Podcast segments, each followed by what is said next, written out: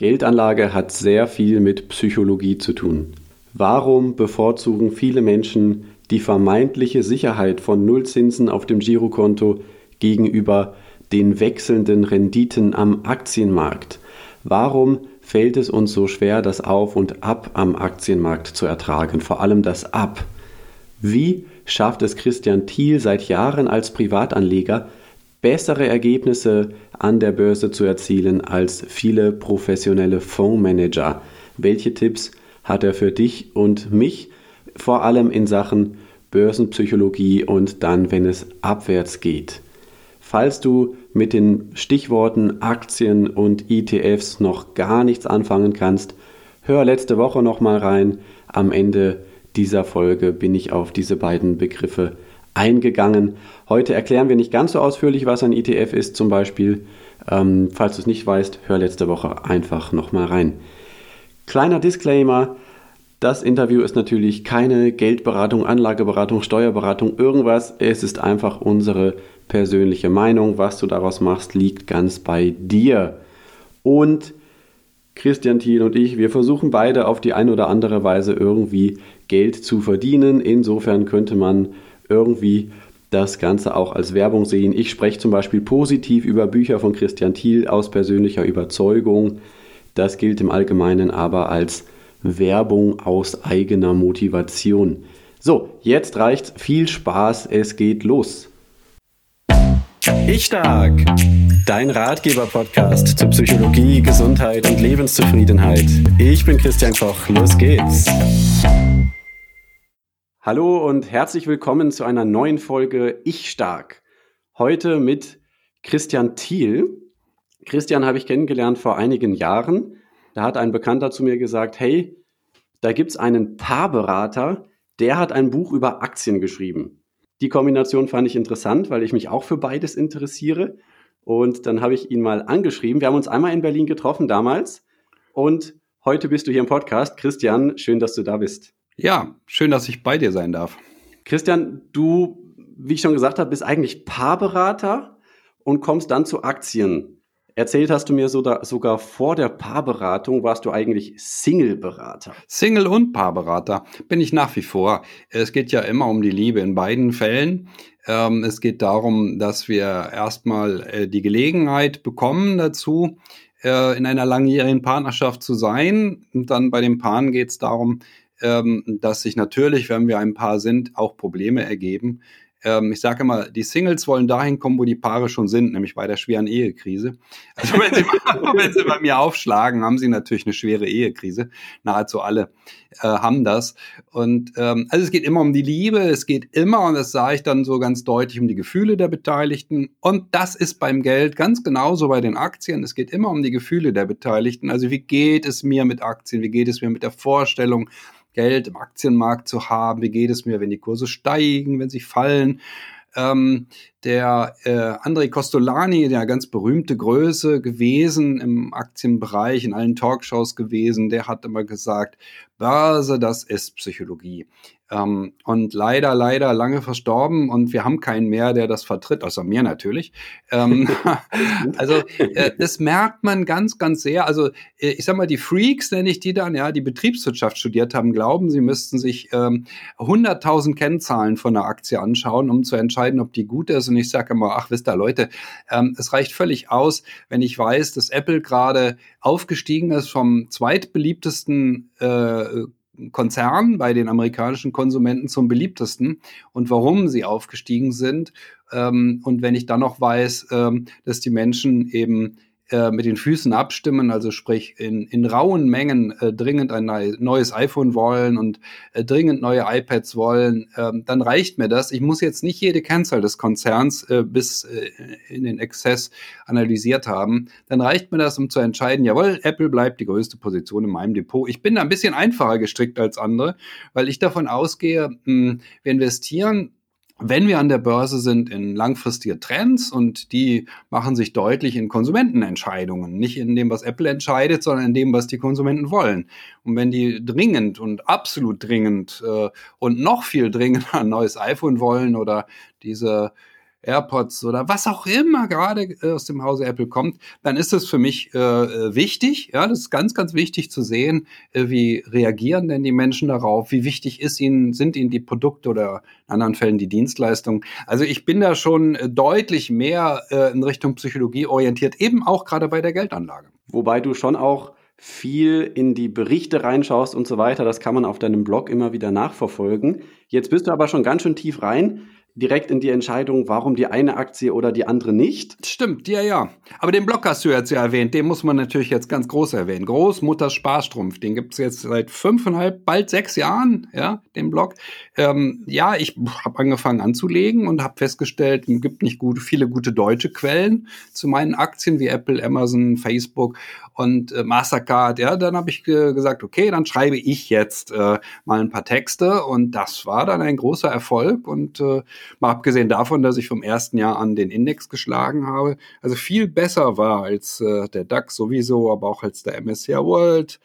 Ähm, das äh, hat mich sehr beflügelt. Ja, also von daher seit vielen, vielen Jahren jetzt schon Finanzblogger.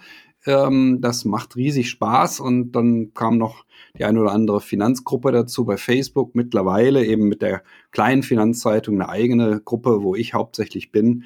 Ähm, ganz viele Mitglieder und ganz viele Interessierte, die eben das Thema umtreibt, wie lege ich mein Geld an, welche Aktien sind gerade neu und äh, steigen auf, werden immer größer, immer stärker. Ne? Jeder sucht ja nach einer Aktie, die wie Apple jetzt schon 20 Jahre steigt und steigt, aber nach dem neuen Apple oder nach dem neuen Netflix suchen ja alle und das tun wir dann auch ein bisschen dort. Und ich kann auf jeden Fall sagen, genauso wie bei deinen Partnerschaftsbüchern bist du sehr faktenorientiert und gibst äh, hochwertige Inputs. Also von meiner Seite auf jeden Fall Empfehlung für all das, was man da von dir bekommen kann. Du hast im Blog erwähnt, Großmutter Sparschrumpf.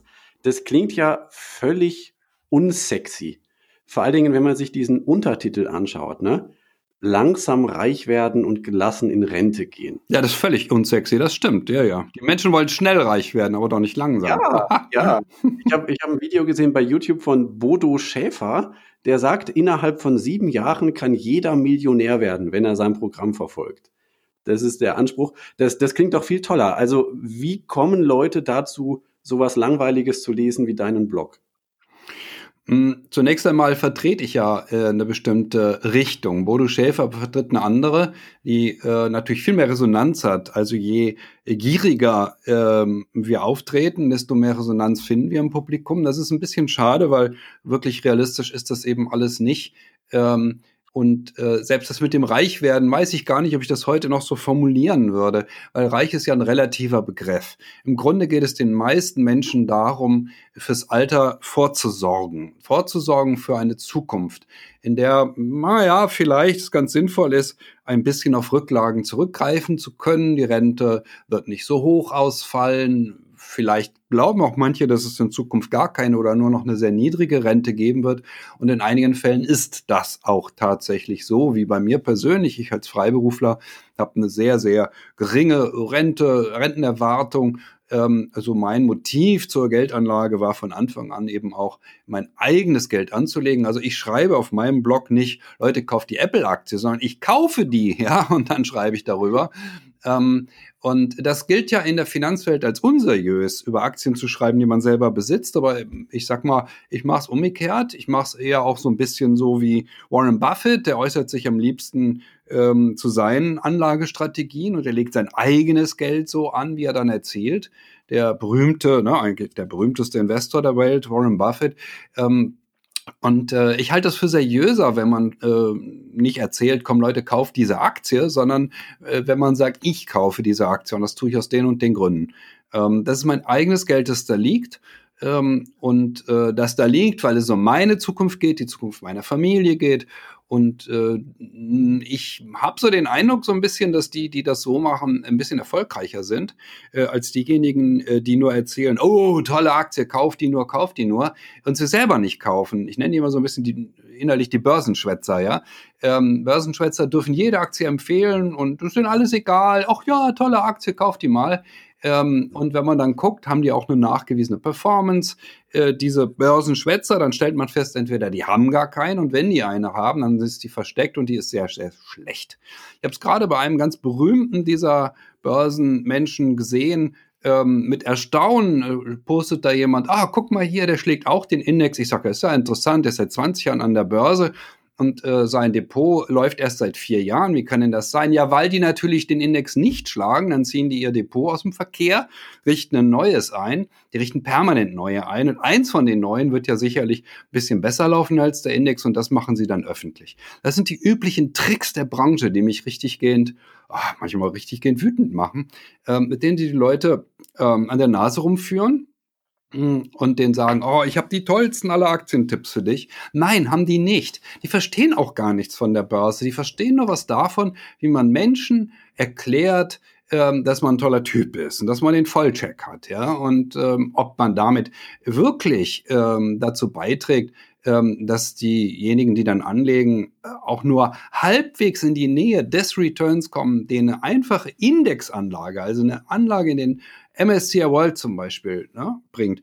Das ist eben die Frage. Also fast alle, die da draußen rumturnen und die sagen, ich bin der tollste Aktienclub der Welt, ich bin äh, äh, ganz fantastisch im Anlegen, ja, schaffen am langen Ende etwa 80 Prozent der Gewinne, die ein ganz simpler ETF machen würde. Und der simple ETF, der hat auch viel niedrigere Kosten als ähm, das Abo vom, was weiß ich, Stuttgarter Aktienclub und als ähm, äh, die diversen, diversen Produkte, ähm, äh, Finanzprodukte, die eben äh, diese ganzen, ja, ich, ich sag ja, wie gesagt, immer so salopp die Börsenschwätzer einem so aufschwatzen wollen. Ähm, also, was für einen Sinn ergibt es, sein Geld so anzulegen, dass man am Ende nur 80 Prozent, in einem Jahr nur 80 Prozent der Gewinne des Index macht? Nach fünf Jahren hat sich dieser Abstand so vergrößert, dass man äh, mit dem Index fast doppelt so viel Gewinn gemacht hat äh, wie mit den Strategien, die die einen vorschlagen. Und das finde ich dann schon ganz schön dreist, dass sie dafür auch noch Geld verlangen. Also es gibt sehr, sehr viel Fehlinformation, zum Teil auch bewusste Fehlinformation. Das könnte ja einer der Gründe sein, warum in Deutschland so wenig Leute sich an den Aktienmarkt rantrauen.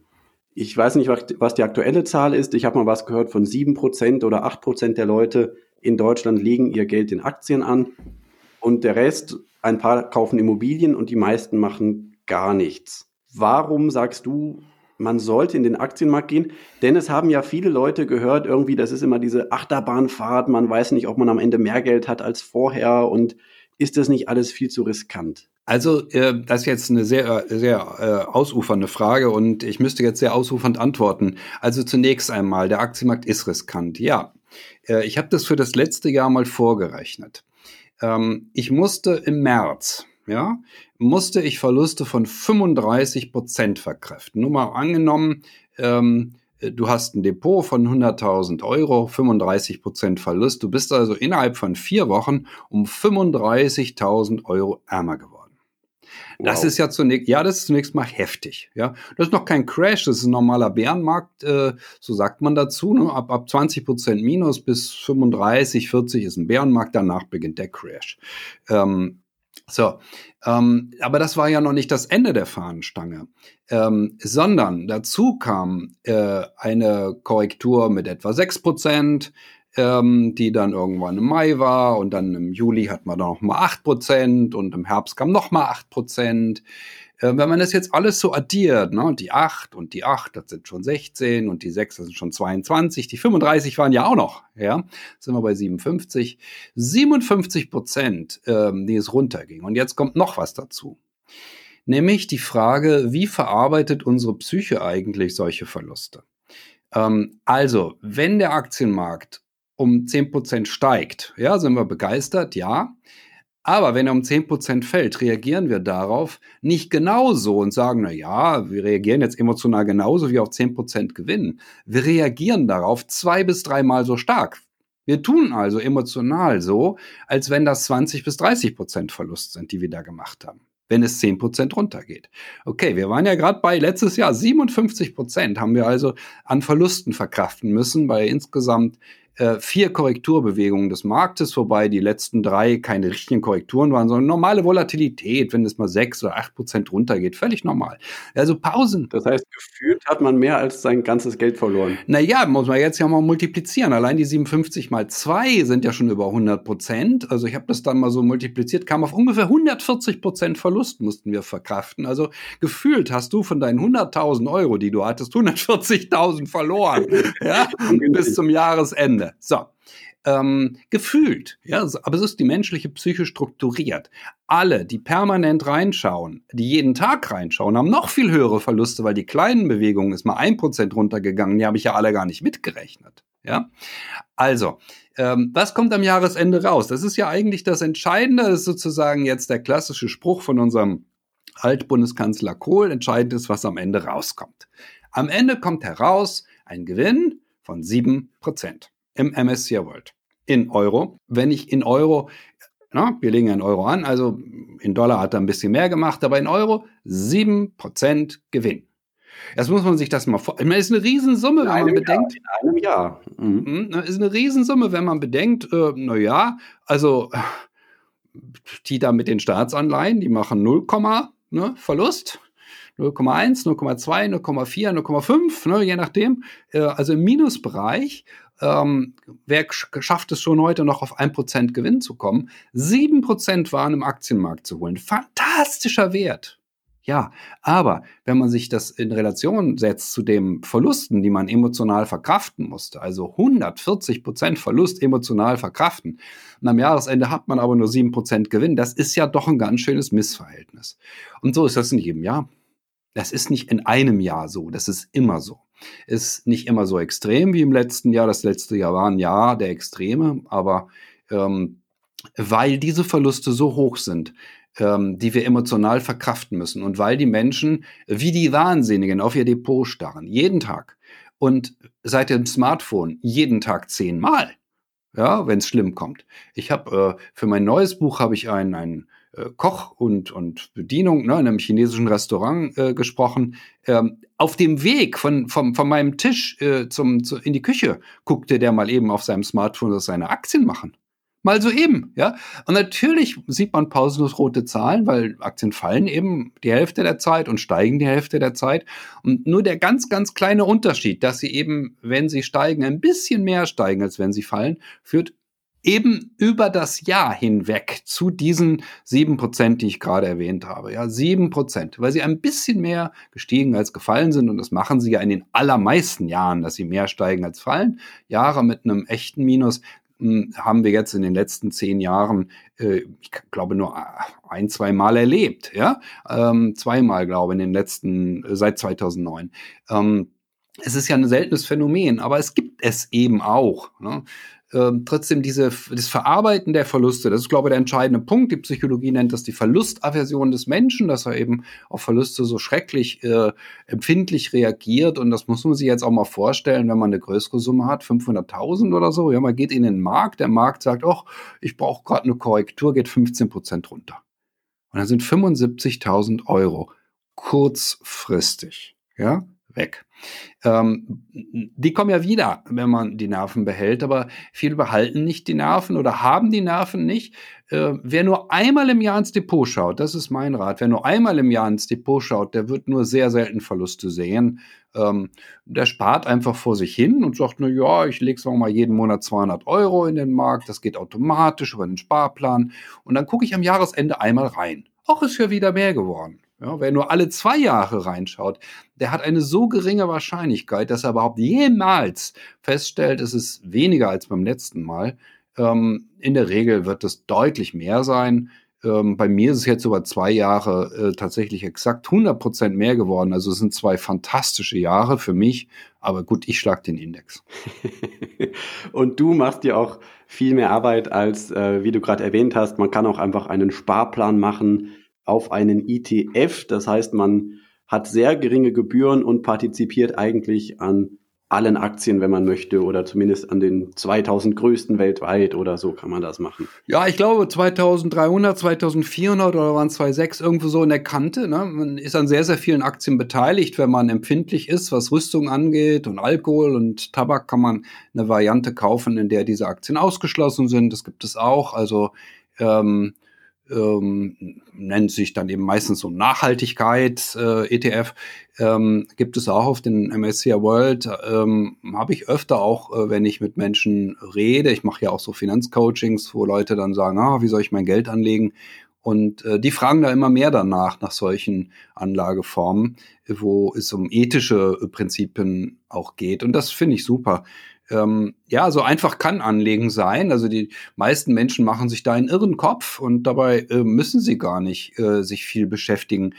Gut, ich habe eine Menge Einzelaktien, da muss ich mich auch mit beschäftigen. Ich kann jetzt nicht sagen, auch ist mir egal, was Apple macht und was Mastercard macht, interessiert mich nicht. Ja, ähm, das ergibt keinen Sinn. Ähm, wenn man Einzelaktien hat, dann sollte man sich mit den Unternehmen, die man hat, auch ganz äh, auch, auch beschäftigen, intensiv beschäftigen, gut auskennen. Das, ähm, und dann hat man auch eine gewisse Chance, den Index zu schlagen. Nun äh, weiß ich ja, meine eigene Performance, die ist eben nicht sieben Prozent, sondern eher, sagen wir mal, naja, 37 im letzten Jahr.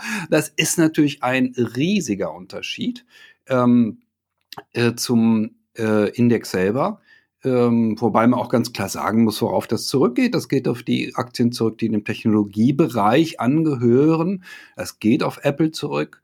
Äh, das geht auch auf ähm, Amazon zurück, die auch sehr stark gestiegen sind äh, und äh, die eben Krisenprofiteure sind. Die Krisenprofiteure liegen im Bereich entweder der Technologieaktien oder der Aktien, die eben deren Geschäftsmodell massiv auf dem Internet oder dem mobilen Internet beruht. Amazon ist in dem Sinne ja keine Technologieaktie. Ähm, es ist ja ein im Kern, jedenfalls das, was wir sehen, ist ja Amazon ein Retailer, also ein Verkäufer von Produkten, wie jeder Einzelhändler da draußen auch, aber eben so geschickt und so fantastisch für Konsumenten, dass die sich überschlagen vor Freude, dort einkaufen zu dürfen. Ich sehe das ja an mir selber, wie gerne ich da einkaufe, ähm, weil es so leicht ist, Produkte zu vergleichen, weil es so viel Bewertungen gibt und weil es viel, viel einfacher ist. Und ich kann mich gut erinnern an meine letzten Versuche, offline einzukaufen, etwas, außer jetzt nochmal Lebensmittel, klar kauft man die noch gerne im Supermarkt, aber manche Sachen, ähm, wenn ich dann losziehe und sage, ach, ich brauche jetzt, sagen wir mal, ähm, eine neue Druckerpatrone, ja, kauft man die mal offline, das ist ja fast unmöglich, dann gibt's die nicht und dann ist das nicht und dann ist jenes nicht und es ist so kompliziert. Und ähm, da macht man drei Klicks äh, bei, bei Amazon und schon hat man sie, also schon kommt sie. Das hat äh, für viele Menschen eine solche Qualität, ja, also ähm, wir haben einen Wahnsinnsschub gehabt im Bereich äh, der Technologieaktien selber, aber auch der Aktien, die mit modernen Technologien, Internet, mobiles Internet arbeiten. Und dieser Schub hat sich in meinem Depot ganz sehr bemerkbar gemacht. Und ähm, das führt natürlich zu solchen extremen Werten, wie ich sie genannt habe. Ähm, diese Aktien sind zum Teil äh, nach oben geschossen. Meine bekannt, ganz bekannt Zoom-Video, ähm, da, da hat man hunderte von Prozenten machen können mit, ähm, also die Aktie hat sich vervielfacht. Äh, ähnlich wie Tesla ja auch. Also der große Hersteller von Elektroautos. Ähm, da geht die Post ab, ja, man muss nicht bei allem dabei sein. Bei Tesla bin ich zum Beispiel nicht dabei, weil mir das zu riskant erscheint. Aber bei vielen dieser Aktien bin ich dabei, mit kleinen Positionen zwar nur, aber immerhin. Und dann gucke ich halt, sag, okay, ähm, was macht, äh, welche, welche Unternehmen haben eine gute Chance, wirklich deutlich besser zu florieren als der Gesamtmarkt. Ähm, braucht sich das ja nur anschauen und Amazon mal äh, parallel stellen mit Karstadt und äh, sowas gibt es ja auch in den USA noch mit Macy's als Aktie ähm, also Kaufhäuser, ja, man sieht, man sieht ja, man guckt sich die Charts an und dann sieht man den, das, äh, äh, das ist ja ein Bild des Jammerns, ähm, wie das nach unten geht. Aber das ist normal im Wirtschaftsleben. Es kommt was Besseres und ersetzt das Alte. So ist es seit äh, Hunderten von Jahren. Das ist nichts Neues, ähm, nur im Moment äh, durch die Krise eben äh, deutlich verstärkt worden. Also die Entwicklung war ja sehr, sehr deutlich zu spüren in vielen Bereichen. Es hat sich sehr unterschieden. Manche Aktien sind sehr stark gefallen, andere stark gestiegen, je nachdem, wie sie in der Corona-Krise, wie die Unternehmen entsprechend dastanden. Du hattest für das Jahr 2020 also die richtigen Unternehmen im Depot, nicht nur 7% Gewinn, wie es der Durchschnittsmarkt gemacht hat, sondern 37. Dass das jetzt letztes Jahr keine Ausnahme war, kann man sehen an deinem Wikifolio, ein öffentlich einsehbares Depot, wo jeder mitbekommen kann, wann kaufst du, wann verkaufst du, was machst du. Und da wird man es auch mitbekommen, wenn es mal nicht gut läuft. Bisher kann man sehen, ist es eigentlich jedes Jahr ziemlich gut gelaufen. Jetzt müssen wir aber gerade mal die Leute abholen, die jetzt sagen, oh, 7% plus 37%, diese ganzen Zahlen, ich blicke überhaupt nicht mehr durch. Ich habe eine Kollegin, die hat mich mal gefragt, ja, sag mal, bei den Aktien ist das doch so, in dem einen Jahr geht's rauf, in dem anderen geht's wieder runter und man muss irgendwie das schaffen, an der richtigen Zeit zu kaufen und an der richtigen Zeit zu verkaufen. Ähm, sonst hat man ja nichts davon. Ist das so? Ähm, ja, das ist die Ansicht von vielen Menschen und ich nenne das eher tendenziell die Zocker. Ähm, ich will die Aktie bei zwei Euro kaufen und bei 20 verkaufen. Ähm, ähm, das ist das Ziel. Äh, oder bei zwei äh, kaufen, bei vier verkaufen, 100 Prozent gewinnen ähm, was passiert real? Ähm, ich kaufe bei zwei und sie fällt auf eins und ich verkaufe in Panik. Ähm, das passiert den meisten Menschen so. Äh, deshalb machen Privatanleger äh, kontinuierlich deutlich weniger Gewinn als der Index selber. Ähm, äh, die Menschen wollen tief kaufen und hoch verkaufen, aber die Psychologie äh, führt zu einem völlig anderen Ergebnis, weil kaufen tun Menschen in der Euphorie. Wenn alle optimistisch sind und alle super optimistisch sind, dann stürzen die Menschen äh, zum Aktienmarkt, legen ihr Geld in die aller, aller erfolgreichsten Aktien. Ähm, gut, dann war die Aktie zwei Jahre lang erfolgreich. Aber sie war so erfolgreich, dass sie jetzt eine kleine Pause braucht. Und eine Pause heißt bei einer Aktie meistens nicht, dass sie seitwärts läuft. Also sie ist vielleicht bis auf 200 äh, Dollar gestiegen. Die läuft jetzt nicht auf 200 Dollar seitwärts, sondern sie fällt auf 190, 180, 170, 160, was noch nicht viel ist. Das ist 20 Prozent, ist eine Mini-Korrektur für eine Einzelaktie. Ja, aber bei 20% Verlust bekommen viele schon eise, eisekalte Füße und verkaufen und haben dann einen Verlust. So ist die Realität an der Börse. Die Realität ist das berühmte Buy High, Sell Low. Also die Leute kaufen teuer und verkaufen billig. Das ist ähm, äh, das, was äh, zu realen Vermögensschäden bei Menschen führt, ja. Und deshalb warnen wir wieder und wieder alle, die sich mit Aktien beschäftigen, alle Blogger, Bloggerinnen und sagen, Leute, legt lieber in den Index an, legt lieber kontinuierlich an, versucht nicht den Markt zu timen. Das ist zwar möglich in gewissem Maße, äh, zu sagen, okay, jetzt hm, ist der Markt vielleicht doch ein bisschen hoch bewertet, aber die aller, allermeisten irren sich dabei, auch die Profis irren sich dabei und äh, kaufen zu den unmöglichsten Zeiten. Ähm, also ich sage mal, der beste Zeitpunkt, um eine Aktie zu kaufen, ist genau dann, wenn ich Geld habe. Ja, ähm, das sagt auch die Wissenschaft dazu. Die sagt, ja, wer immer dann kauft, wenn er Geld hat, der fährt am besten. Weil wir ohnehin nicht wissen, wann der Markt mal nach unten geht. Woher sollen wir es denn wissen? Äh, wir können nicht beeinflussen die nächste Korrektur, wann sie kommen wird. Alle 18 Monate gibt's eine. Ne? Die letzte ist jetzt zwölf Monate her, also kann man sich ja ausrechnen. Die nächste müsste in sechs Monaten kommen. Nein, kann man sich nicht ausrechnen, weil das nicht geht.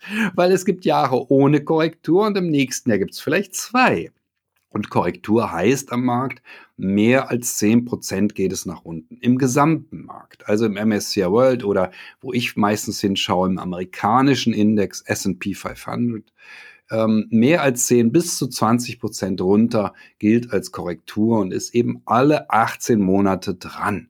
Das ist das, wovor die Menschen Angst haben. Und wenn es runtergeht, ist ja eigentlich der Zeitpunkt, wo ich kaufen sollte. Dann ist ja billig. Man kriegt keinen Menschen dazu, dann zu kaufen. Warum nicht? Weil der Spiegel dann schreibt, dass jetzt die Welt untergeht. Weil der Stern dann schreibt, dass, dass unsere Wirtschaft bald kollabiert. Ja? Und äh, viele andere Medien tun das auch und werden sagen, also äh, alles wird so schlimm. Stellt euch nur vor, der Trump ist Präsident geworden. Äh, die Aktien werden kollabieren. Was ist passiert? Sie sind gestiegen, als der Präsident wurde. Ja, beim Biden das Gleiche. Hieß ja dann auch, oh weh, oh weh, was wird die Wirtschaft nur sagen? Ja, was haben die Aktien gemacht? Sie sind gestiegen. Das tun sie ohnehin fast immer. Ähm, Aktien steigen im Grunde etwa 80 Prozent der Zeit und 20 Prozent muss man sich damit auseinandersetzen, dass sie eben auch mal runtergehen. Ja, ähm, Es ist im Kern ein emotionales Problem, also wie man mit den Phasen, wo es auch runtergeht, eben emotional umgeht. Deshalb sage ich halt, besser gar nicht erst hinschauen. Also eben dieser ähm, Sparplan, ne, 200 Euro im Monat, äh, automatisch in den Markt legen, das über einen langen Zeitraum, dann ist es schwer zu verhindern, dass ein Mensch reich wird, wenn man reich jetzt nicht zu extrem definiert und sagt, naja, alles unter 5 Millionen ist noch nicht reich. Ähm, ja, manche machen das ja auch mit Recht, weil man braucht eine hohe, hohe Geldsumme, um als wirklich reich zu gelten. Sprich, also genügend Geld zu haben, um von seinem Geld luxuriös oder halbwegs luxuriös ähm, leben zu können. Dafür braucht man schon eine Summe von mal etwa fünf Millionen ähm, von den Erträgen wirklich super leben zu können. Die meisten wollen nicht mehr als ein kleines Vermögen aufbauen, ähm, nur mit 200 Euro gibt so Sparplanrechner, da kann man richtig ausrechnen, was man mit welcher Rendite eben erreichen kann im Laufe der Zeit. Mit 200 Euro im Monat kann man, wenn man jung ist, also man fängt mit 30 an, kann man in der Tat ein ziemliches Vermögen aufbauen.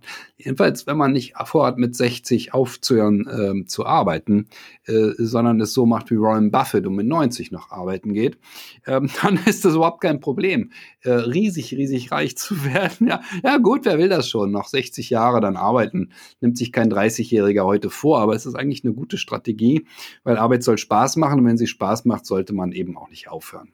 Auch nicht mit 60. Hält ja auch jung, da ist ja auch die Hirnwissenschaft durchaus der Meinung, dass es gut ist, wenn man Aufgaben hat und wenn man sich fordert. Eben. Diese, nochmal, diese 7% vom letzten Jahr, ist das jetzt so ein Durchschnittswert? Also kann man jetzt sagen, wenn du sagst, die, die ganzen seriösen Blogger, die empfehlen langfristig in ETFs, in den Index anzulegen, nicht ständig reinzuschauen, kann man dann davon ausgehen, man kriegt jedes Jahr sieben Prozent?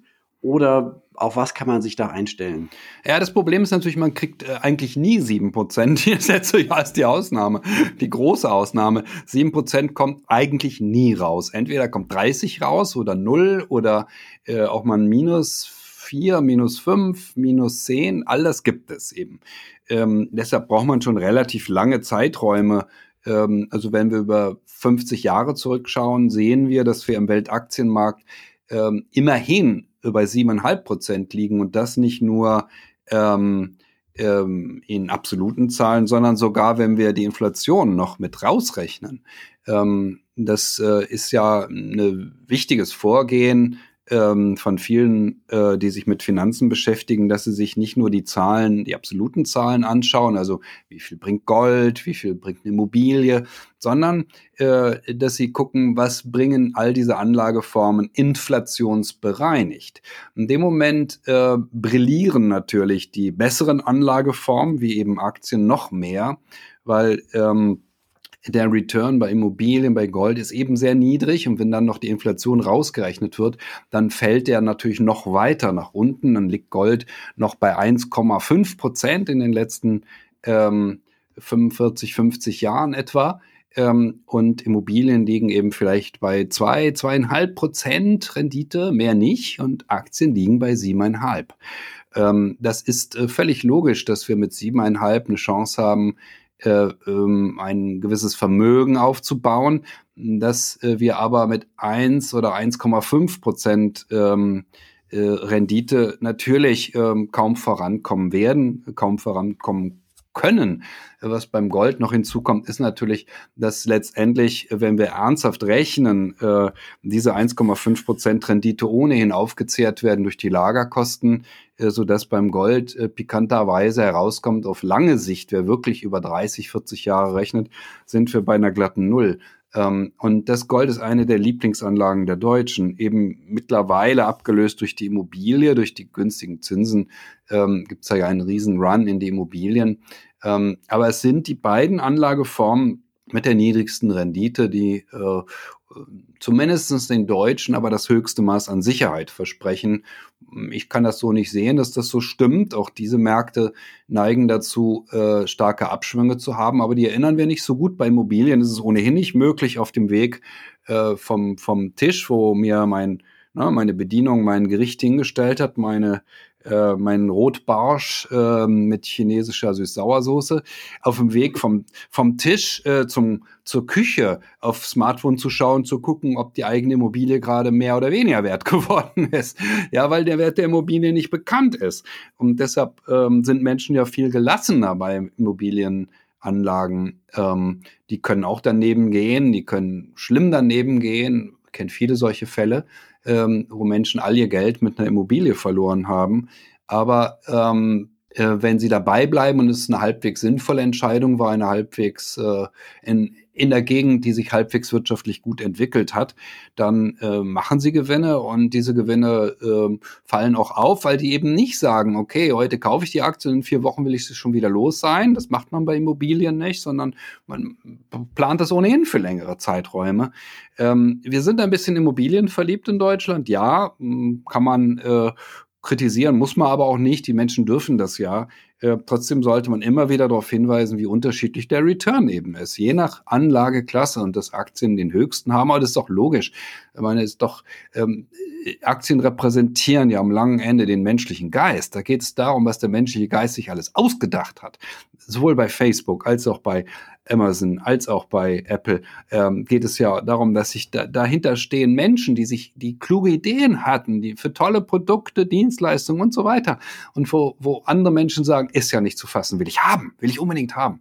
Ähm, der menschliche Geist ist eben äh, das Treibende bei ähm, bei Aktien und der steht nicht still, dem fällt immer wieder was Neues ein und deshalb wird es da auch kein Ende geben und äh, es wird immer weitergehen am Aktienmarkt. Du hast gesagt, Immobilien verändern ihren Wert eigentlich auch, nur man kriegt es nicht mit. Also man könnte sagen, ob ich heute oder nächste Woche versuche, mein Haus zu verkaufen, da kriege ich vielleicht auch einen unterschiedlichen Preis. Aber im Unterschied zur Aktie sehe ich das nicht ständig auf meinem Smartphone. Heute wieder 2% gefallen, morgen wieder 3% gestiegen. Dein erster Tipp, wenn man Aktien hat, war jetzt einfach nicht so oft hinzuschauen, und es sozusagen so zu machen, wie die Immobilienbesitzer einfach nicht mitzubekommen, wie sich da ständig die Preise ändern, um mit diesem emotionalen Chaos und der menschlichen Psyche da gut mit umzugehen. Ist das denn realistisch in so einer Situation wie zum Beispiel letztes Jahr in der Corona-Krise? Also jetzt nimmt sich jemand vor, ich mache meine 100 Euro, 200 Euro Sparplan jeden Monat in den breiten Aktienmarkt. Ich gucke da auch nicht hin, dann kommt aber Corona, Lockdown, überall steht, der Wirtschaft geht es schlecht und in den Medien auch überall kriegt man dann ja mit, es fallen die Aktien.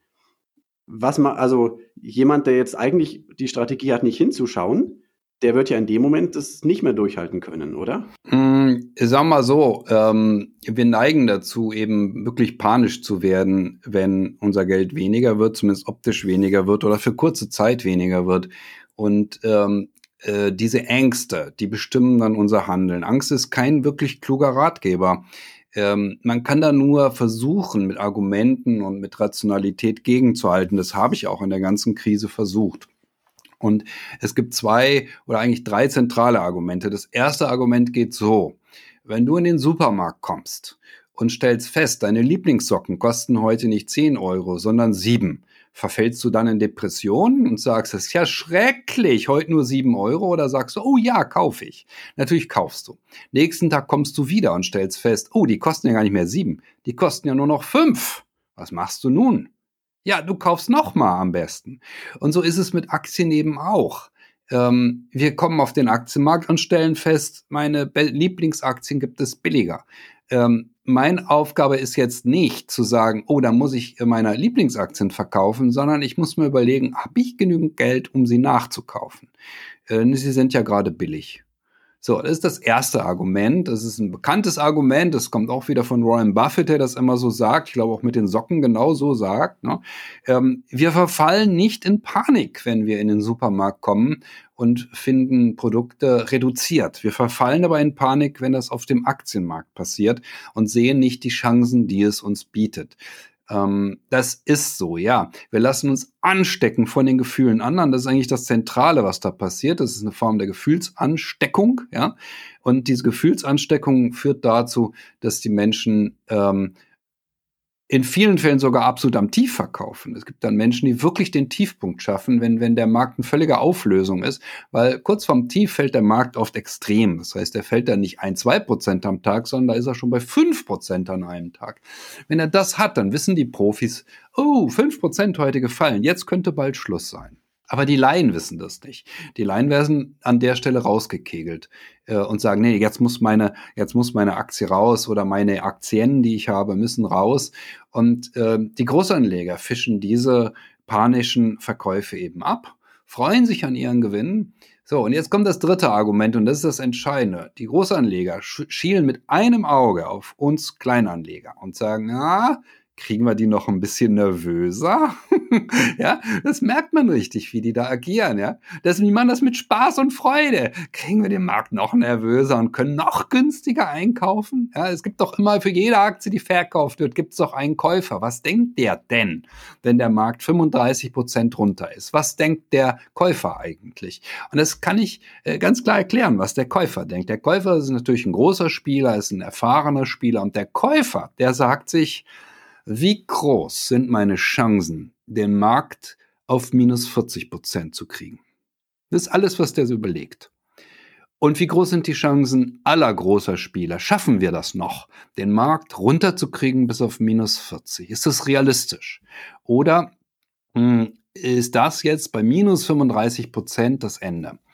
Ähm, und der überlegt das auch nicht so, wie ich das jetzt sage. Ich sitze jetzt hier und denke ruhig nach. Nein, das sind ja Programme, das sind Computerprogramme. In diesen Zeiten, wie in diesen vier Wochen, in denen im letzten Jahr der Index so wahnsinnig, die Indizes alle so wahnsinnig gestürzt sind, ähm, haben über 90 Prozent der Aktien computergesteuert äh, den, äh, äh, die Hände gewechselt. Ja?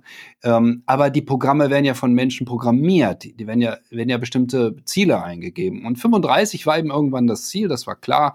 Und bei 35 Prozent äh, sah man richtig, wie der, wie der Index, der amerikanische Index S&P 500, der zuckte so ein bisschen unter die 35 und zuckt wieder nach oben und wieder nach unten und wieder nach oben und das mehrfach an einem Tag und immer noch ein ganz klein bisschen. Und der Frage fragen sich die Großanleger, wie sind unsere Chancen? Hier können wir noch ein bisschen was abfischen. Hier unten kriegen wir noch günstige Aktien. Da haben ein paar Menschen äh, eine Order ausgegeben. An der Stelle will ich verkaufen, weil wenn es dahin geht, dann geht es ja bestimmt noch viel tiefer. Und diese Aktien fischen die alle ab. So, mit einem Auge gucken die Großanleger nur auf ähm, die Kleinanleger und auf die, die bereit sind, voller Panik zu verkaufen. Aber mit dem anderen Auge machen sie was vollständig anderes. Und das ist das Spannende, was sie machen. Weil es gibt in der Krise zwei Akteure, die in der Lage sind, die Krise zu beenden. Der erste Akteur ist die Notenbank. Die Notenbank kann sagen, Moment mal, wir handeln jetzt. Wir schießen Geld in den Markt. In welcher Form auch immer wir das tun. Ähm, und genau das hat die amerikanische Notenbank getan. Und dann ging es um Billionen, die sie in die Hand genommen hat für Anleihekäufe, äh, Liquidität zur Verfügung zu stellen für Banken ähm, und, und, und. Und in dem Fall hat die amerikanische Notenbank etwas gemacht, das war so außerordentlich, ähm, dass die ganzen Großspekulanten äh, zusammengezuckt sind die hat nämlich gesagt, ach, wisst ihr was, haben wir noch nie gemacht, aber wir könnten doch demnächst anfangen, auch Aktien zu kaufen. Also nur Blue Chips natürlich, keine hochriskanten Titel. Aber wir machen das jetzt mal so. Hm, wir beantragen jetzt beim, ähm, äh, beim äh, Kongress, beim amerikanischen Kongress, dass wir das auch dürfen. Das haben die nur gesagt. Ja, die haben das nie beantragt. Die haben es nur gesagt dass sie demnächst auch Aktien kaufen wollen. So, und in dem Moment haben die Großanleger gesagt, okay, okay, du hast ja recht, wir lassen die Kurse wieder steigen, wir hören auf mit unserem Spiel. Ja? Ähm, das ist der eine Spieler, die Notenbanken, die senken die Zinsen und die haben Geld in die Hand genommen, also sprich mehr oder weniger gedruckt, ja, also neues Geld erschaffen, um Anleihen zu kaufen, um möglicherweise sogar Aktien zu kaufen. Das war die Drohung. Ähm, auch in vielen anderen Märkten waren sie aktiv im Übrigen, auch in Märkten, in denen sie vorher nie aktiv waren. Und das hat natürlich die Großanleger beeindruckt, die, die, die ihren Gewinn machen wollten. So, und der zweite Spieler ist natürlich die amerikanische Regierung oder bei uns unsere Regierung. Ähm, was haben die Regierungen gemacht in der Krise? Na, sie haben gehandelt natürlich. Was denn sonst? Dafür haben wir sie doch gewählt, dass sie in der Krise was tun. Was haben sie getan? Sie haben Geld in die Hand genommen. Eine andere Wahl bleibt ja nicht. Wenn man jetzt die Steuern erhöht, verschärft man die Krise. Ähm, man muss jetzt Geld in die Hand nehmen und muss das Geld aufnehmen. Aufnehmen heißt man ja auch, dass es äh, von uns kommt, nur dass es keine Steuern sind, sondern eben Anleihen Und da der äh, deutsche äh, Finanzminister ja 0% zahlt bei, wenn er, wenn er Kredite aufnimmt, äh, kann er das ohne Probleme tun. Die amerikanische Zinsen sind ja deutlich höher als bei uns. So, also diese beiden Akteure haben Krise ein Ende bereit nach hm, gerade mal vier Wochen. Ja, die hat vier Wochen uns in Atem gehalten, dieser Absturz der Märkte. Und dann war es vorbei. Dann drehen die Märkte nach oben. Natürlich glauben jetzt immer noch jede Menge Menschen, das muss weitergehen, das muss weitergehen. Na, das wird bestimmt noch alles ganz schlimm, aber die Krise war vorbei. Und von nun an sind die Kurse fast nur noch gestiegen, äh, bis sie äh, zum Jahresende, am Ende des Jahres 2020 auf Allzeithoch geschlossen haben, ähm, bei etwa beim amerikanischen Index, ich glaube 3800 hat er erreicht, der S&P 500 und das Tief war bei vielleicht 2200, wenn ich mich recht erinnere. Also ein Riesenanstieg und wer im Tief gekauft hat, der hat die Gewinne gemacht. Das waren leider nur hauptsächlich die Großen. Es wäre schön, wenn der ein oder andere Privatanleger dann den Mut hätte und sagt, oh, Moment mal, ich bin im Supermarkt, die Socken sind billig, ich kaufe. Ich habe tatsächlich gehört, dass letztes Jahr in der Corona-Krise Privatanleger gar nicht schlecht abgeschnitten haben. Aber ich habe es jetzt auch nicht näher studiert. Dieses ganze Spiel, was du jetzt beschreibst, da gibt es Notenbank, Regierung und so weiter, äh, die großen, die großen Player am Aktienmarkt, das ist ja sinnvoll zu wissen und sich damit zu beschäftigen, wenn man so wie du die besten Aktien sucht und äh, das Ziel hat, den Index zu schlagen und besonders gut zu sein. Die gute Nachricht jetzt für die Leute, die zuhören, ist, wenn man so einen 200 Euro Sparplan hat, der einfach weiterläuft, wo man nichts dran verändert, dann braucht man sich auch darum gar nicht kümmern. Genau. Wozu auch? Ja. Auch ich müsste mich darum nicht kümmern, wenn ich äh, den Index schlagen will. Ich könnte meine Aktien einfach weiterlaufen lassen ähm, nur mh, hm, da ich mittlerweile eben ähm, eine eigene Facebook-Gruppe habe, der ich, sagen wir mal, die meiste Arbeit mache. Es gibt mittlerweile eine tolle Redaktion von vielen, vielen anderen auch, aber ich mache mach da sehr viel. Da sind sehr viele Anlegerinnen und Anleger. Deshalb beschäftige ich mich mehr mit Aktien, als ich sonst müsste auch mit dem Gesamtmarkt. Und dann musste ich halt entscheiden, was mache ich, wenn eine Krise kommt. Und ich habe gesagt, nachkaufen bei minus 15 Prozent nachkaufen, bei minus 25 nachkaufen, bei minus 35 nachkaufen, zu denen es dann ja nicht kam, nicht auf Schlusskursbasis. Und dann habe ich eben bei minus 30 nochmal gesagt, okay, jetzt nehme ich nochmal Geld in die Hand und kaufe nochmal nach. Das sind Gewinne, die sind so extrem ähm, wenn man an so einem Tief kauft. Ich habe, wenn ich reingucke, glaube jetzt 89 Prozent Gewinn mit diesem letzten Nachkauf äh, erzielen können, weil man eben wirklich dann kauft, wenn es ganz, ganz, ganz, ganz billig ist. Das muss niemand da draußen tun. Es reicht doch völlig, wenn man einen Sparplan hat, der auch in der Krise regelmäßig kauft und dann ist eben Ruhe. Ähm, niemand muss sich wirklich viel mit seinem Geld beschäftigen. Das ist äh, auffällig, dass viele das unbedingt wollen. Wenn sie denn in Aktien anlegen, dann wollen die ihr ganzes Leben nur noch am Aktienmarkt verbringen und sich mit Aktien beschäftigen und äh, am liebsten auch noch mit Aktien, die langfristig ohnehin ganz schrecklich sind, wie Lufthansa, TUI, Daimler, also Aktien, die auf Sicht der letzten 20 Jahre ähm, nicht ein Cent gestiegen sind, sondern eigentlich nur gefallen sind. Äh, natürlich auch mal gestiegen, ne? fallen, steigen, fallen, steigen, aber auf Sicht von 20 Jahren nicht ein Cent höher stehen. Ähm, das ist natürlich schon eine Kunst, das muss man erst mal hinkriegen, wobei man das auch nicht wundern muss. Tui, meine Bitte, wer bucht noch äh, Pauschalurlaube? Wenn ich meinen Kindern damit käme, die würden mich anschauen, als wenn ich vom Mond wäre oder vom Mars. Äh, was willst du machen? Nein, Airbnb, ja, Airbnb ist okay, aber doch nicht TUI. Ähm, das muss man halt sehen. Man sieht es auch, wenn man sich so einen Chart anschaut, sehr schön. Na, TUI war mal eine gar nicht so schlechte Aktie. Aber seit es das Internet gibt, seltsamerweise, wie hängt das denn nur zusammen? Seit es das Internet äh, gibt, fällt diese Aktie. Ja, seit dem Jahr 2000. Wie viele Aktien ja auch. Viele andere auch. Warum ist das so? Ja, ähm, diese riesige Blase, die wir 2000 erlebt haben, wo die Behauptung war, jetzt werden alle äh, Geschäfte nur noch im Internet abgeschlossen, niemand wird mehr in ein reales Geschäft gehen.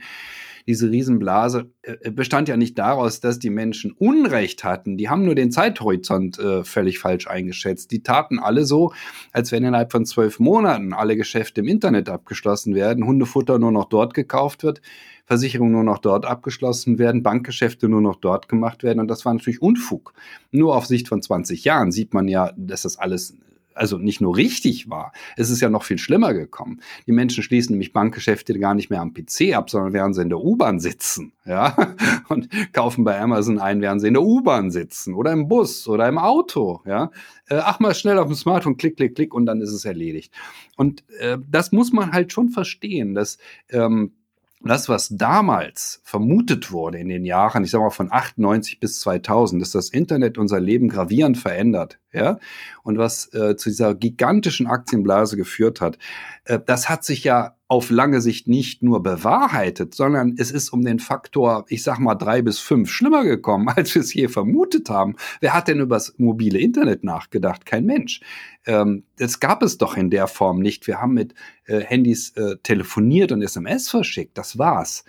Ähm, dass es sowas wie ein mobiles Internet jemals geben werde und Geschäftsmodelle, die darauf beruhen, das hat sich doch keiner vorstellen können. Ähm, also so ist es, äh, wenn man sich viel damit beschäftigt, das darf man, das ist erlaubt, aber für die meisten Menschen reicht es völlig aus zu sagen, okay, ich möchte mein Geld äh, auf den menschlichen Geist setzen und nicht darauf, ähm, äh, dass ähm, irgendjemand äh, in der afrikanischen Goldmine äh, Gold aus der Erde gräbt, damit es hier bei uns äh, irgendwo in der Erde wieder vergraben wird, also sprich äh, in irgendwelchen Sicherheitseinrichtungen lagert. Ähm, was soll dabei rauskommen? Ich muss warten, bis irgendjemand mir dieses Gold abkauft äh, und der Meinung ist, es ist wertvoller geworden, aber das Gold denkt sich ja nichts aus in der Zwischenzeit. Das, das kriegt auch keine kleinen Goldbarren als Kinder oder so. Ähm, bei Aktien ist das anders. Es gibt Dividenden, die Menschen denken sich was aus, ja, können wir von ausgehen, Apple wird das weiter tun und deshalb machen diese Aktien eben langfristig reich. Und wer nicht Einzelaktien will, der kauft den gesamten Markt, der hat auch ein kleines Stück Apple dabei. Auf Aktien setzen heißt auf den menschlichen Geist setzen, auf die Zukunft setzen und irgendwie muss man mit diesen Schwankungen hinkommen. Die eine Strategie nicht hinzuschauen, haben wir schon ein paar Mal besprochen. Ich möchte mal noch eine zweite Strategie als Idee sagen. Bin mal gespannt, was du dazu sagst ich habe mir damals gesagt, wenn ich gar nicht hinschaue, dann lerne ich auch nicht, wie diese Dinge am Aktienmarkt funktionieren. Und so wie ich mich kenne, vermute ich, wenn ich einfach mich damit beschäftige und auch mitbekomme, wie auch mein Depot hin und her schwankt, wie ETFs und einzelne Aktien hin und her schwanken, dann hilft mir das nach und nach einfach die Sache besser einschätzen zu können und dadurch entspannter zu werden, wenn so eine Krise kommt wie Corona. Und da konnte ich dann sagen, okay, ich kaufe mal nach, so, so ein bisschen so ähnlich wie du, ne? Ach, wieder 10% gefallen, dann kaufe ich mal noch ein bisschen was nach. Hm. Hoffentlich äh, muss ich jetzt nicht drei bis fünf Jahre warten, äh, bis es mal wieder ins Plus dreht, aber äh, so, da, da kam für mich dann ähm, sozusagen die, äh, ich sag mal, die innere Stärke her zu sagen, gut, auch wenn es gerade alles negativ aussieht, langfristig weiß ich, ähm, dreht sich doch der Aktienmarkt dann wieder nach oben. Kann das auch eine Strategie sein? Das ist ja eigentlich das Gegenteil. Also entweder gar nicht hinschauen oder halt so sehr hinschauen, dass man das dadurch aushalten kann, wenn es nach unten geht. Also wenn es darum geht, ruhiger zu werden, empfehle ich eigentlich eher, ähm, sich mehr Wissen anzueignen, und zwar direkt in Form von guten Büchern. Ähm, natürlich empfehle ich auch meine, gar keine Frage. Also die beiden Schatz, ich habe den Index geschlagen und äh, das Buch ähm, Schatz, ich habe Aktien gekauft. Ne, das zweite, ähm, was ich mitten in dieser Krise im letzten Jahr eben fertiggestellt habe. Ähm, aber äh, es gibt natürlich noch eine Unmenge an anderen äh, Büchern, die wirklich gut sind. Also gute Aktienbücher gibt's einige. Äh, mir fällt Ken Fischer ein mit seinem Buch über Börsenmythen. Dann versteht man wirklich viel, viel, viel mehr von der Börse. Den Fehler, den die meisten Anleger machen, ist, dass sie aktuelle Börsennachrichten schauen. Ja, ja. Ich habe neulich mal geguckt hier bei dem bekannten äh, Börsenmoderator ähm, Markus Koch. Und da erzählt er dann doch, na ja, ich habe gerade die Aktie von Intel verkauft, ähm, ähm, einen kleinen Gewinn gemacht, aber langfristig könnt ihr die ruhig halten, so auf Sicht von sechs bis neun Monaten. Langfristig, sechs bis neun Monaten. Also sozusagen ein Trade, das ist eine kurzfristige Anlage. Aber aus der Sicht dieser hm, Menschen, die die Börse Tag für Tag beobachten, sollte man ähm, diese Sicht äh, ist für Langfristanleger eigentlich völliges Gift.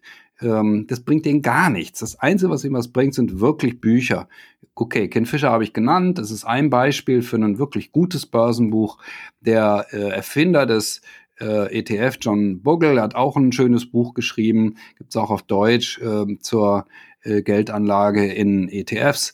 Ähm, gibt eine ganze Reihe wirklich gediegene Bücher, mit denen man was anfangen kann und die einem helfen zu verstehen, ähm, was am Aktienmarkt wirklich passiert und warum dieses langfristige Anlegen dazu führt, dass wir eben irgendwann zwangsläufig uns gar nicht mehr dagegen wehren können, reich zu werden. Ja, ähm, ja weil eben ähm, siebeneinhalb ähm, Prozent nach Inflation, das war ja der Wert, den ich genannt habe. Das muss man sich dann aber mal ausrechnen, was das macht.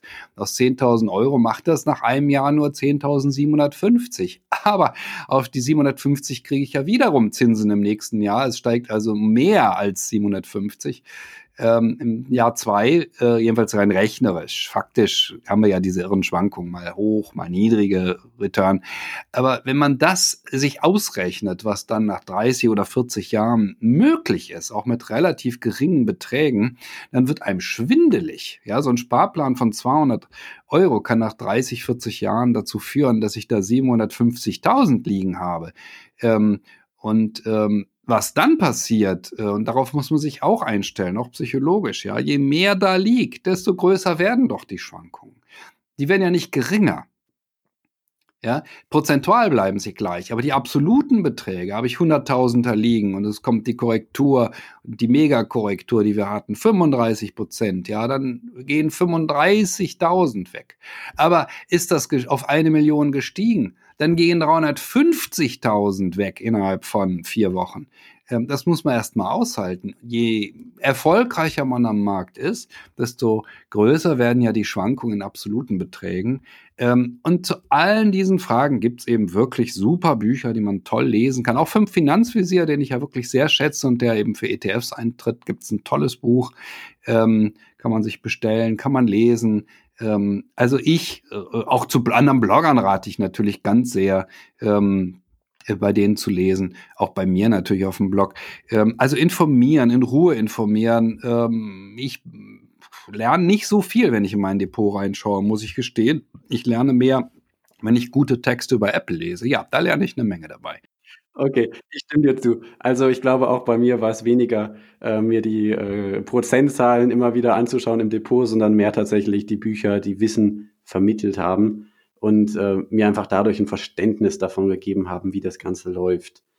Ähm, also alle, hm. ja? Alleine ja. zu Apple lese ich 2000 Seiten im Jahr. Ähm, das muss man erst mal schaffen, aber ich schaffe das.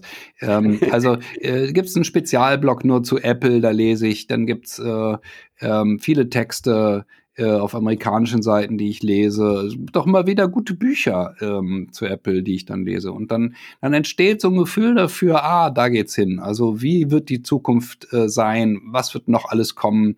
Ähm, wir müssen davon ausgehen, wir haben zehn Jahre hinter uns, in denen sich unglaublich vieles verändert hat. Vor zehn Jahren hatte noch fast niemand ein Smartphone. Es gab das Smartphone, aber viele hatten es noch nicht. Ähm, und heute hat es nahezu jeder, außer ich. Äh, ich weigere mich mit so einem Ding rumzulaufen. Dafür habe ich halt die Aktie von Apple. Ist ja auch okay. Ähm, aber ähm, was wird denn in den nächsten zehn Jahren sein? Die Veränderungen werden doch nicht geringer. Sie werden doch immer größer.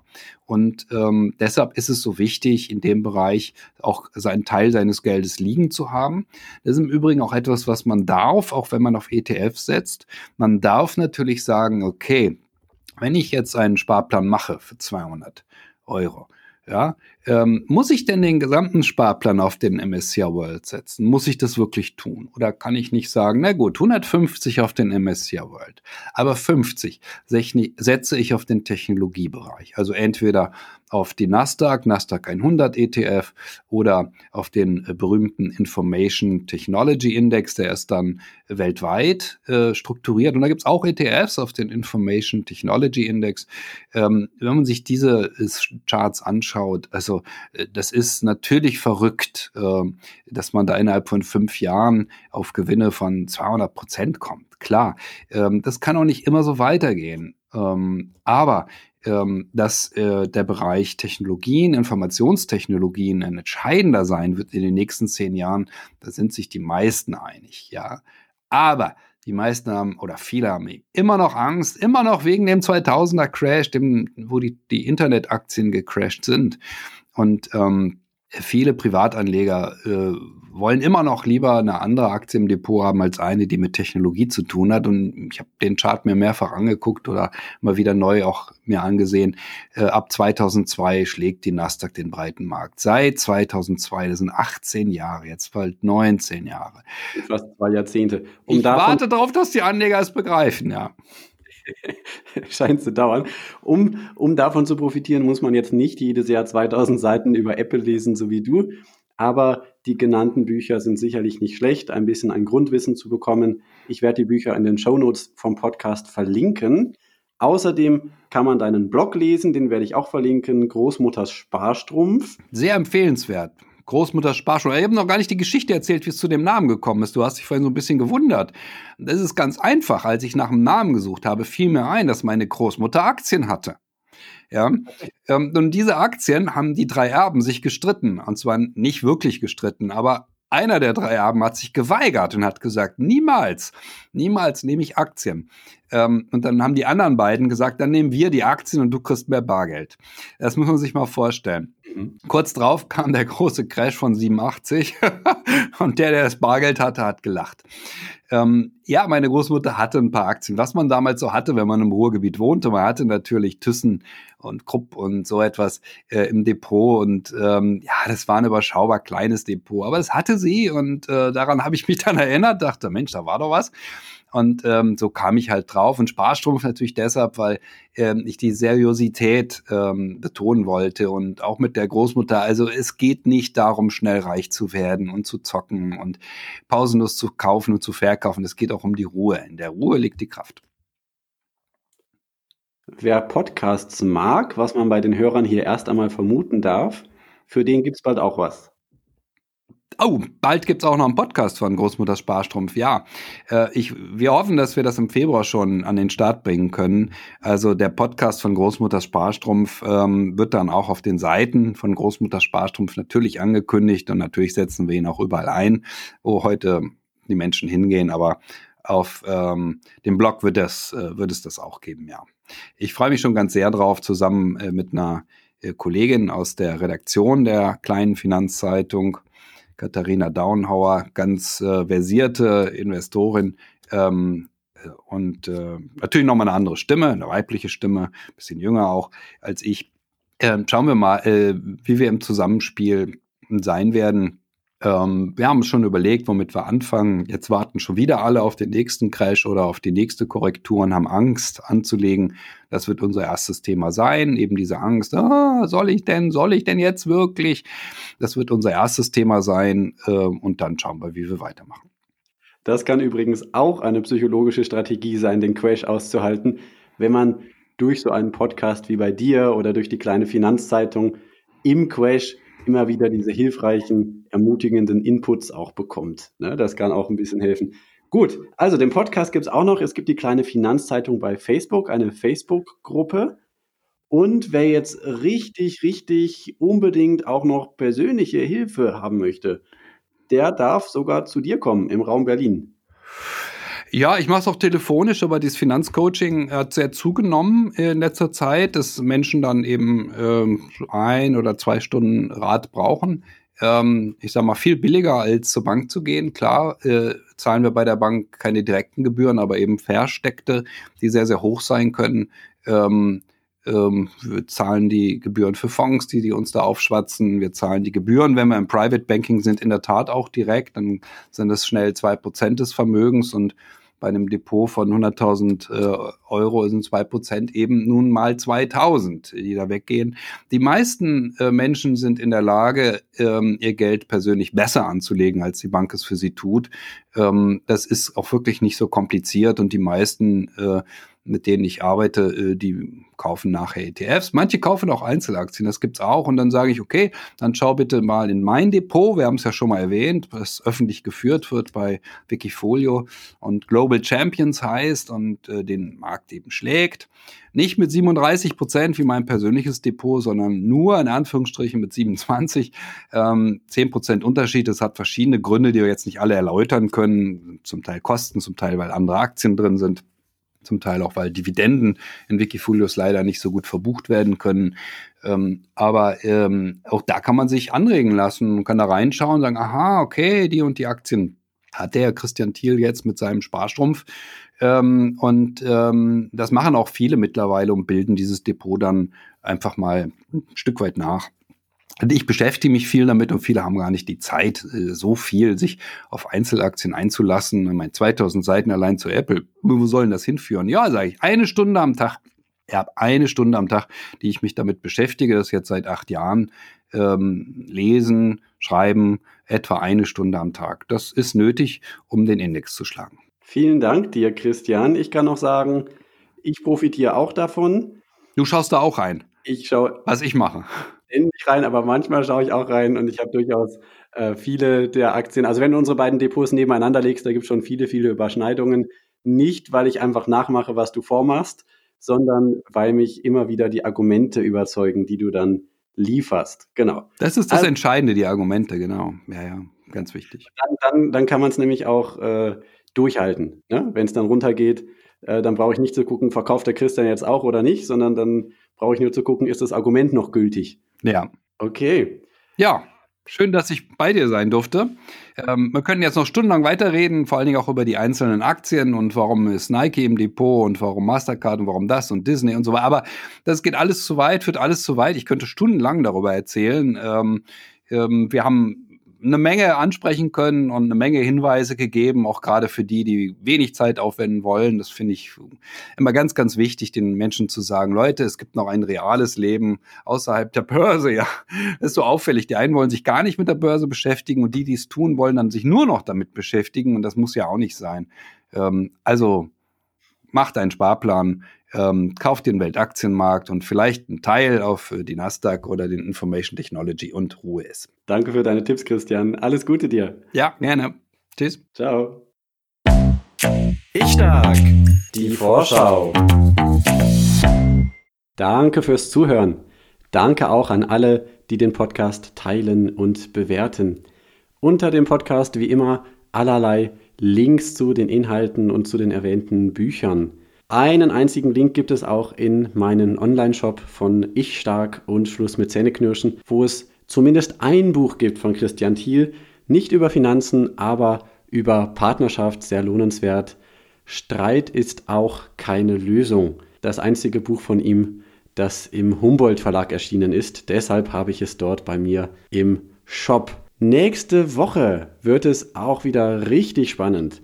Marbot Kindermann, Neuromeditationstrainer, und zwar einer von den einzigen zwei Neuromeditationstrainern, die es aktuell in Deutschland überhaupt gibt. Er kennt viele, viele Studien über Meditation, wie Meditation unser Gehirn verändert, warum Meditation jedem Menschen helfen kann, welche Meditationsstile es auch gibt, was man über Neurofeedback sagen kann, über Alpha, Beta, Gamma-Wellen, das gibt es auch, aber auch ganz viele Basic-Tipps, wie man überhaupt als Einsteiger und Neuling sich diesem Thema nähern kann.